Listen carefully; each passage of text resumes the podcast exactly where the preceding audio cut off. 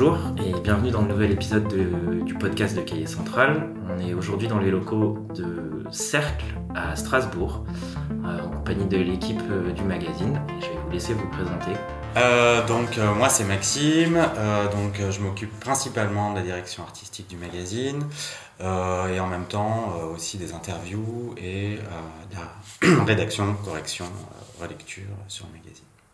Donc euh, bonjour, je suis Marlène. Euh, donc euh, je travaille au sein du magazine Cercle et en parallèle du studio aussi de création graphique Cercle où on travaille tous les trois ensemble.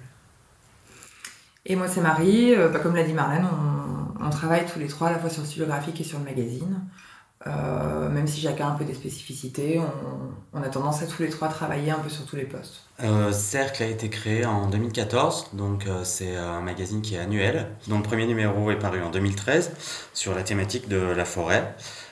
c'est un premier numéro qui nous tenait à cœur parce que c'était aussi un test pour nous quand on l'a mis en place. Et on a décidé justement de se rassembler tous les trois à Strasbourg pour, euh, pour justement remplir un peu en termes de contenu, euh, quel type de chemin de fer on pouvait faire et, quel type de, de, magazine ce serait. À l'origine, en fait, c'était Maxime qui travaillait euh, à Luxembourg dans le magazine et qui avait envie de monter son propre titre. Toi, tu avais déjà un peu l'idée de ce que tu voulais un peu faire. Tu savais que c'était thématique et qu'il y avait une volonté de faire aussi magazine pas mal de. On appelait conversation et images, donc autour d'un portfolio central. Euh, d'artistes qui viennent d'un peu partout dans le monde. Hein. C'est vraiment, on les sélectionne en fonction de ce qu'on aime et de ce qui, pour nous, dialogue bien euh, dans les pratiques. C'est pas nécessairement euh, actuel, hein, c'est dans les pratiques. Et c'était un peu le cœur de, ça. Et après, l'idée était de se dire que si on voulait réfléchir à un thème par an, ce serait de pouvoir interviewer des gens parce que c'est eux les experts du sujet et pas nous, nous on arrive plutôt en curieux. et de pouvoir interviewer des gens qui aient des angles d'accroche différents euh, sur la thématique. Ça nous permettait de faire entre guillemets un peu une sorte de tour de la question, même si bien sûr c'est c'est un exhaustif. Euh, juste pour revenir un petit peu en arrière, c'est quoi vos backgrounds à tous les trois mm. pour que vous vous retrouviez tous les, tous les trois dans une aventure comme ça? Euh, bah, on a tous les trois une formation en art graphique. En fait, on s'est rencontrés. Alors, j'ai rencontré Marie en 2001. On faisait une mise à niveau en art appliqué ensemble à Moulins dans l'Allier. Et euh, ensuite, après notre mise à niveau, on est parti, on a été pris tous les deux en BTS en communication visuelle à Chaumont. Et c'est là où on a rencontré euh, Maxime.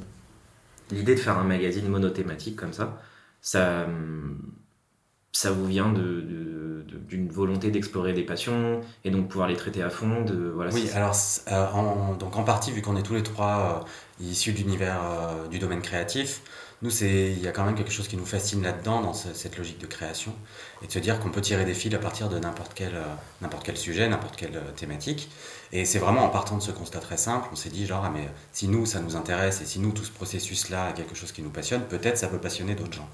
Et c'est comme ça qu'on a, a un peu démarré. Ensuite, euh, il faut pas se leurrer, on est aussi tous les trois designers graphiques, on n'est pas journaliste, on n'est pas rédacteur et on prétend pas l'être, évidemment. Euh, et du coup, pour nous, ça nous semblait aussi une bonne solution d'aller chercher un peu des interlocuteurs différents afin de traiter le sujet directement.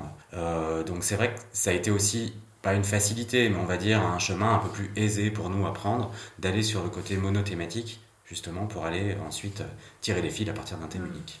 Ça nous est vraiment un filtre, c'est une sorte de prisme un peu quand même pour sélectionner des choses qui nous intéressent et qu'on a envie de fixer sur le papier. Quoi.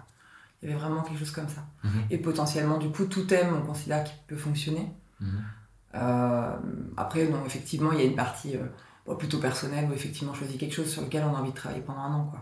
C'est plutôt l'idée. Et euh, d'ailleurs, du coup, vous, ça s'organise comment un peu le travail sur un numéro Si vous pouvez me décrire un peu tout le, mhm. le processus à partir du moment où vous choisissez un thème jusqu'à la sortie? Alors, c'est vrai qu'il y a plusieurs phases. donc, en fait, c'est surtout la, première phase la plus importante, c'est le choix de la thématique. Mhm. Donc ça, clairement, euh, on passe beaucoup de temps à en parler. Déjà tous les trois dans un premier temps, on teste un peu des choses. Est-ce que ça peut nous intéresser potentiellement tous les trois de travailler là-dessus? Euh, Est-ce que la thématique est assez vaste et pas trop resserrée surtout? Parce que dans ce cas-là on n'a plus plus grand chose à dire ou ça peut suivre textuellement mais ça ne suivra pas visuellement. Enfin, des thèmes dans lesquels on peut retrouver beaucoup de choses. Euh, donc ça c'est la première phase. souvent on se décide au courant de l'été Enfin, pas au courant de l'été, pardon, non, on se décide fin du printemps quand le magazine précédent est sorti. Et là, on acte euh, une thématique. Et ensuite, on commence à essayer de questionner cette thématique un peu plus en profondeur, euh, à travers les sciences humaines, à travers la science pure, à travers les arts, évidemment, euh, et à travers les arts appliqués aussi, pour voir un peu comment, euh, comment la thématique elle peut se décomposer, pour ensuite nous nous permettre d'avoir des angles d'attaque, tout simplement, pour les interviews et aussi pour le portfolio central. Oui, donc après, chacun va essayer de développer un peu sa recherche de son côté. Euh, que ce soit visuel ou alors justement par, euh, par le biais d'écrits ou de, de recherches de, de, différentes personnes.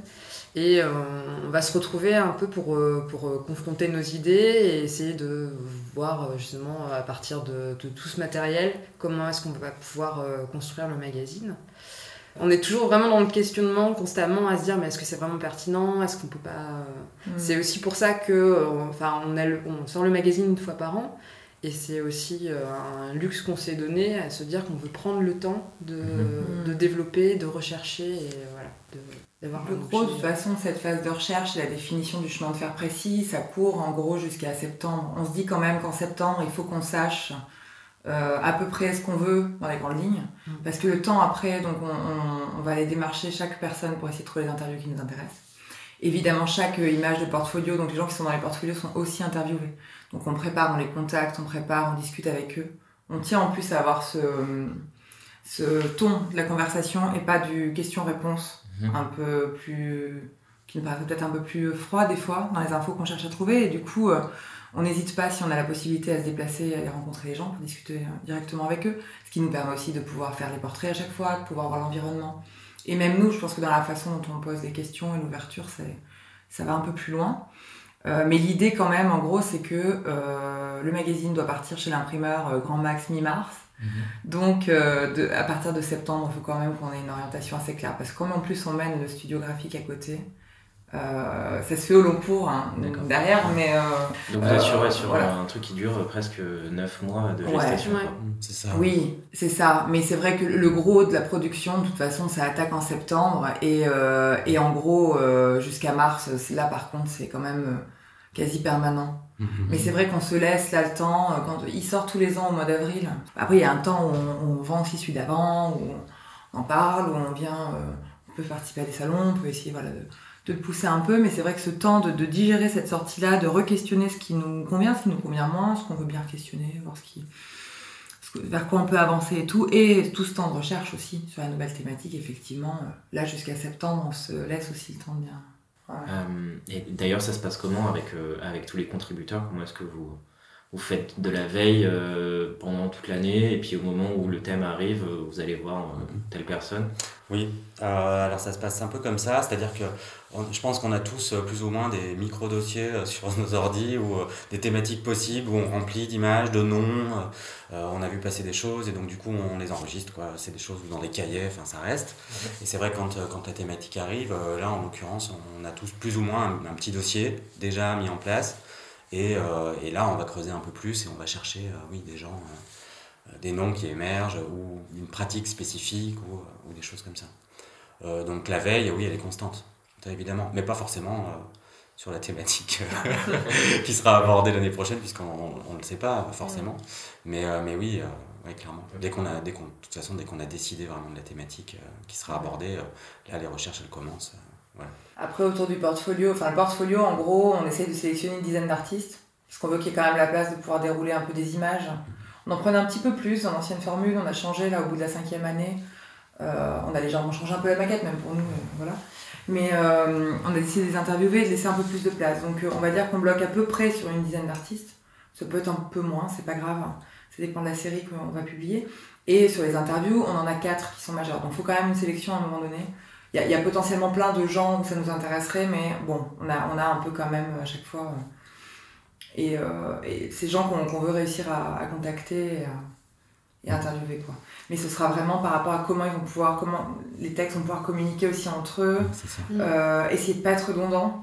Mhm. ce qui n'est pas toujours sur le coup, on a l'impression que c'est très différent, mais c'est vrai qu'on peut se rendre compte que les conversations pourraient tourner mhm. assez vite sur les mêmes sujets. Donc il faut faire vraiment attention de choisir des angles donc ça demande quand même en amont euh, de préparer un minimum euh, ces conversations-là et de savoir en tout cas vers quel terrain on a envie d'emmener un peu les gens dans la discussion, histoire que oui, nous on se retrouve pas avec avec voilà, des, des, des choses qui, se, qui racontent un peu trop la même chose. D'accord.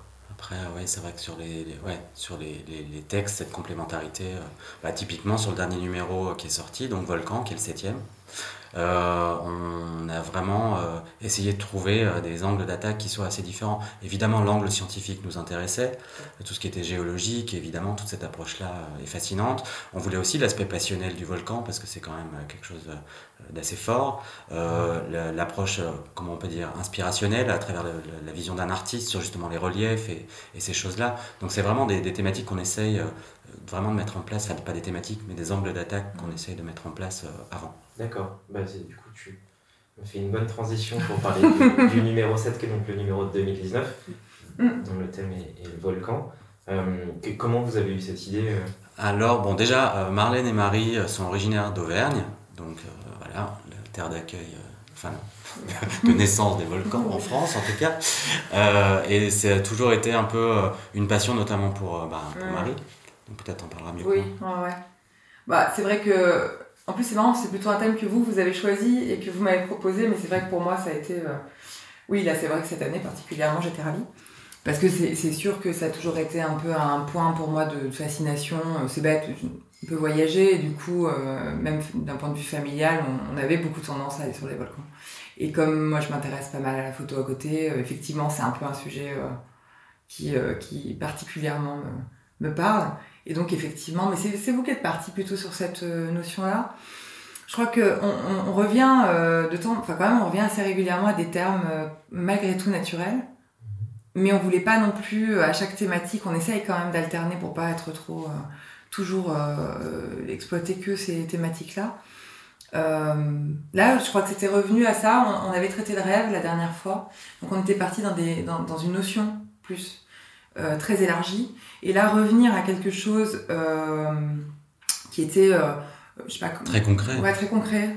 Euh, comme le volcan, comme le retour un peu à la Terre, comme le rapport qu'on peut, euh, qu'on peut avoir, discuter avec des gens qui, qui travaillaient dans ce rapport-là, parce que dans le rapport origine, des origines humaines, ou au moins de l'atmosphère, et dans, dans cette question aussi de, de la potentielle menace permanente, euh, il y avait quelque chose comme ça de- de- d'assez fascinant euh, à, à aller exploiter. Ouais, parce- c'est un thème qui est très concret, mais qui est très symbolique aussi. Enfin, il est extrêmement riche, en fait, euh, au fur et à mesure Mm. où... euh, ça a été un questionnement au début, en fait, quand on Mm. a lancé le thème. On se demandait si on n'allait pas tourner en rond. Et en fait, euh, en creusant au fur et à mesure, on s'est rendu compte que non, c'était c'était vraiment une thématique, en fait, qui nous permettait de... de- d'a- d'aborder euh, vraiment des angles différents, que ce soit la vie autour du volcan, la symbolique du volcan, euh, le volcan euh, d'un point de vue géologique. euh, et en fait, ouais, on s'est. euh, c'est un thème qui m'a un peu. ouais, qui m'a surpris et agréablement surpris au fur et à mesure où je le développais. Ouais. Mm. C'est, ouais, il- ça s'est ouvert au fur et à mesure, on va dire. On découvre beaucoup de choses quand on mène un, un magazine. Ouais. euh, Et là, sur Volcan, c'est vrai que c'était assez, euh, assez flagrant. Toute la mythologie qu'il y a autour du volcan euh, et, euh, et aussi les représentations euh, des volcans ne sont pas forcément euh, celles qu'on a en tête de manière très, très systématique. Et du coup, ça, c'était quelque chose oui, qui, nous a, qui nous a pas mal intéressé. Et puis c'est très drôle d'un point de vue culturel aussi, euh, en fonction des, euh, des, des zones dans le monde, en fait, euh, le traitement euh, du volcan aussi est hyper intéressant. euh. En Asie, ça n'a rien à voir avec le traitement qu'on peut avoir en Europe, euh, même en Amérique Mhm. latine. Et de, de pouvoir comme ça euh, découvrir, en fait, au fur et à mesure. Euh, enfin, après, c'est le cas pour chaque thématique, c'est ça aussi qui nous intéresse. Et, euh, et donc, est-ce que la direction artistique, euh, elle est forcément influencée par le thème que vous choisissez? Comment ça se déroule un petit peu? Alors, c'était le cas plus euh, au début. Euh, maintenant, euh, bon, alors déjà en termes de maquette, euh, à partir du sixième numéro, on a tout changé. Euh, enfin, on a tout changé, presque tout changé. euh, L'ADN est encore là, mais l'idée était quand même de dégager plus d'espace, plus de blanc, d'avoir un, un texte qui soit plus lisible aussi, donc grossir un peu aussi la, la typographie, changer la typographie. Donc, on a quand même cette maquette qui est, qui est, on va dire, pas rigide, mais radicale. Voilà, Mm. c'est comme ça, pas autrement. Euh, on voulait des grands espaces pour les photos et les images aussi. Euh, on a quand même dégagé euh, pas mal d'espace et mine de rien, ça, ça fait du bien. C'est voilà, un magazine qu'on avait envie de, d'être un peu plus aéré. En termes de photos, en termes d'images, de toute façon, on est tributaire des, des images, soit que nous on produit, parce qu'on se rend sur place, soit que nos interlocuteurs peuvent nous livrer certaines fois, et puis surtout aussi des, images qui sont issues du portfolio des artistes. Donc là, en l'occurrence, on essaye quand même d'avoir un, magazine qui soit plutôt harmonieux. mais ça se fait souvent assez facilement, puisque la thématique le demande. Typiquement, on a une tonalité colorée dans Volcan, qui est évidente. On a du rouge, on a du noir, il y, a tout ce travail-là. Après, euh, l'énorme travail qui a été fait sur la refonte, euh, ça a été surtout sur la couverture. Parce que pour chaque numéro, depuis le premier numéro, on fait appel à un typographe différent à chaque fois. Euh, et on lui donne carte blanche pour créer une typographie en fonction de la thématique. Et on s'est rendu compte au bout du cinquième que c'est un travail qui est énorme, qui, est, qui, est, vraiment, oui, c'est un travail conséquent. Et on se dit, c'est dommage, peut-être on ne le met pas assez en avant. Et donc on a décidé à partir du sixième numéro que la typographie allait prendre plus d'espace et c'est pour ça qu'on a, qu'on a revu toute la couverture avec la typographie qui prend plus, de, plus d'espace, plus de visibilité. Donc là typiquement sur Volcan, c'est euh, euh, Jérémy Landès et Anton Moglia qui nous ont fait euh, la typographie, qui font partie de Velvetine, la fonderie Velvetine, qui ont travaillé sur, la, sur la typographie qu'ils ont appelée pile au lava. Pile au lava c'est un terme très technique mais qui fait référence au magma et à la lave à la base. Et, et donc du coup, bah, on a été ravis. Enfin, on a été ravis parce qu'ils ont vraiment proposé quelque chose qui, qui, ramène une profondeur aussi en termes de, en termes de, de, DA et en termes de, lisibilité. Euh. Et ça, c'est quelque chose que vous allez continuer de faire pour les prochains numéros? Oui, tout à fait. Bah, c'est vraiment, ça fait vraiment partie. Euh, pour nous, c'est cette carte blanche au typographe, euh, c'est comment dire, c'est un travail de, création à part entière, comme peut l'être le travail des, plasticiens, comme peut l'être le travail de sélection de livres ou le travail de tout ça. C'est oui, oui, c'est pour nous c'est un travail qui est important. Pour revenir un, petit peu en arrière, euh, vous pourriez faire exactement ce travail-là sur un, site internet ou euh, qu'est-ce qui vous a poussé à faire un magazine papier? Bon, je pense que l'attachement à l'objet euh, déjà imprimé, euh, on l'a tous les trois mm. de base. Et justement, il y a un constat un peu comme ça. Ça, c'était vraiment le, le, postulat de départ. La première chose qu'on s'est dit euh, sur Internet ou sur un site, on trouve énormément d'images. On est, on est noyé en permanence par les images, il y en a énormément autour de nous. Il y a des choses qui sont très intéressantes, qui sont très bien. C'est une source de, de recherche et de connaissances qui est géniale. Nous, on trouvait ça aussi bien de trouver un thème et de pouvoir, par ce filtre-là, sélectionner des choses qui, nous paraissaient vraiment intéressantes et de pouvoir les hum, sélectionner et les fixer sur papier. Mmh. C'est pas du tout la même démarche. Euh, quelque chose qui est imprimé, on, l'enlève plus, on le retire pas. Il y a un côté qui nous paraissait peut-être plus ancré, peut-être euh, euh dans quelque chose qu'on pourra garder et qui euh, et, et peut-être qui passe moins vite ou qui sera peut-être moins euh, éphémère en tout cas sur que, que sur la question d'un site internet. Euh, il y aurait d'autres solutions, hein, mais c'est vrai qu'on se disait que fixer sur papier, soigner euh, la facture du magazine, euh, en, termes de papier, en façonnage, en, en chaque choix qu'on va avoir à la fin, ça a valorisé par rapport au travail des artistes et par rapport à des, des récits d'expérience ou des, des interviews, on trouvait que ça valorisait euh, vraiment bien Et cet aspect, oui, effectivement, mm. euh, l'objet imprimé, il est fini. C'est un objet fini. Mm. Donc théoriquement, le magazine, nous, il sort une fois par an. C'est une sélection mm. qu'on propose à un moment donné et qui, qui, ne peut pas être euh, revue, qui ne peut pas être euh, changé, modifié, updaté. non, on ne peut pas. Le, magazine, il est, il est fini. Et ça, c'est quelque chose qui nous tient à cœur aussi, justement, cet aspect de sélection et de dire voilà, on a fait un choix, on vous le propose, en tout cas on le propose à notre lectorat, euh, soit ils adhèrent, euh, mm. après on peut en discuter éventuellement, mais l'objet est fini dans tous les cas. Donc, mm, mm. Euh, donc ça c'est quelque chose qui oui nous, nous, nous intéresse énormément. On est de toute façon nous-mêmes amateurs d'objets imprimés hein, et, consommateurs d'objets imprimés nous aussi. Ça, ouais, ça allait être ma question, c'est ce ah que vous avez des, vous aviez des inspi au moment de, de, de, de commencer? Oui, oui, oui. Euh, bah déjà, euh, pas mal de, de magazines, alors, euh, mm. bon, pas mal anglo-saxons aussi. qui, il y a, y a, des. Il y a des ouvrages, enfin des publications qui sont, qui sont d'excellente qualité et en termes de contenu et en termes de direction artistique, de, de graphisme. je pense notamment à Monocle, évidemment. Monocle, c'est un magazine qui nous a un peu bluffé mm-hmm. bah, en termes de design majoritairement et puis surtout tout ce qu'il pouvait proposer euh, dans un objet qui était fini, donc imprimé, mais toute cette proposition euh, en termes de contenu était assez intéressante. Euh, des magazines Gentlewoman, Fantastic Man, moi, ça, quand ils sont sortis, j'ai trouvé ça complètement incroyable. donc c'est vrai qu'il y a tout, tout, ces, tout, tout cet aspect-là est super intéressant. Et puis surtout, le magazine indépendant, la revue indépendante. qui, qui, est, très présente dans d'autres pays, en Europe notamment, que ce soit l'Angleterre, Pays-Bas, Belgique et tout. Et c'est vrai qu'en France, à ce moment-là, il n'y avait pas grand-chose il n'y avait pas grand chose, mais on s'est dit, bon, ben, on verra, il y a peut-être une raison pour laquelle il n'y a pas grand chose, parce que voilà, mais on veut voir, quoi. On veut voir. Donc c'est pour ça qu'on a lancé aussi le premier numéro en se disant, bon, ben, comment le positionner? Au début, c'était très compliqué, évidemment. Et puis très vite, euh, il y a d'autres titres qui sont apparus, et, et, voilà, qui ont pris de l'ampleur, donc, euh, qui existaient déjà et qui ont pris de l'ampleur. Donc, euh, ouais. Oui, parce que c'est une autre manière, effectivement, que la vision plus traditionnelle du magazine ou de la revue. Quoi c'est pas le même tarif. Euh, on n'imagine pas que c'est le genre de revue qu'on prend et qu'on jette après lecture. Il y a cette idée de vouloir garder aussi l'objet. Donc on se place à un moment donné, effectivement, presque comme, oui, on est un peu en termes d'ouvrage, et en même temps, le contenu proposé est un contenu plutôt euh, magazine. Donc c'est l'interview, c'est de la mmh. vidéo, enfin, de n'importe quoi, des images, et voilà. Mais euh, mais il y a, y a, oui, ça c'est sûr que ça a changé un peu cette vision. On a commencé à travailler en 2011 toi, par ton expérience, effectivement, à Luxembourg, tu connaissais euh, déjà pas mal de titres indépendants dans d'autres pays. Euh, nous, c'était un peu une découverte, quoi. Ça ouvre un peu une porte, justement, quand tu es arrivé avec euh, des exemples de titres qui, oui, qui sont des choses qu'on ne voyait pas tellement, et en tout cas qu'on ne trouvait pas en librairie facilement, quoi. Il fallait chercher en ligne. Aujourd'hui, de toute façon, on cherche encore toujours en ligne pas mal de choses, mais il y a quand même des librairies maintenant et où on trouve quand même pas mal de revues indépendantes. Euh, et je pense que c'est de plus en plus, effectivement, euh, accessible. Il y a de plus en plus de titres.